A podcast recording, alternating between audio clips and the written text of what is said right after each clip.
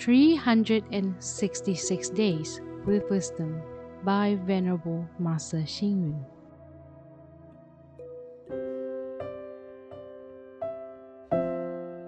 January 31st.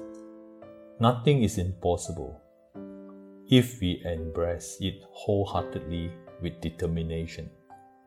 No mistake is beyond facing if we face it wholeheartedly with determination.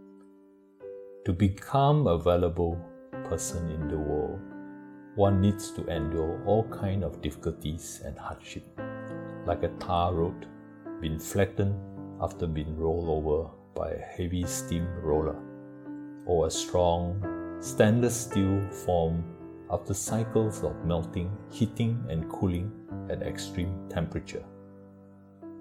For buns, noodles, and dumplings to be tasty, they must be made from dough which has gone through relentless kneading.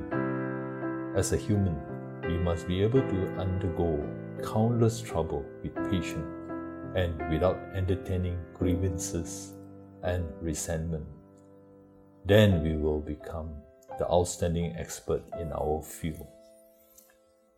A specific set of musical instruments, which are known as Dharma instruments, are always arranged in a specific way in the main shrine of Chinese traditional temples. These musical instruments are used during chanting and hymns. Among the instruments are a wooden fish, a bell drum, a large chime, which is shaped like a bowl.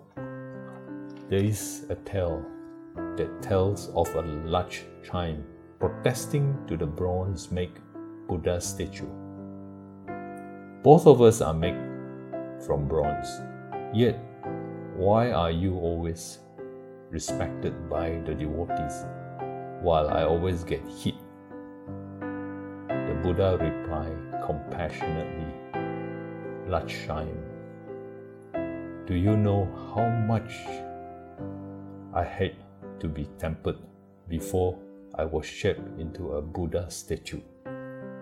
On the other hand, you are not even able to withstand a single hit without wailing loudly. Thus, you could only become a chime. Benjamin Franklin had once said, There are no gains without pains, which is similar to the Chinese idiots. The plum blossom will not be fragrant if it is never experienced severe cold weather.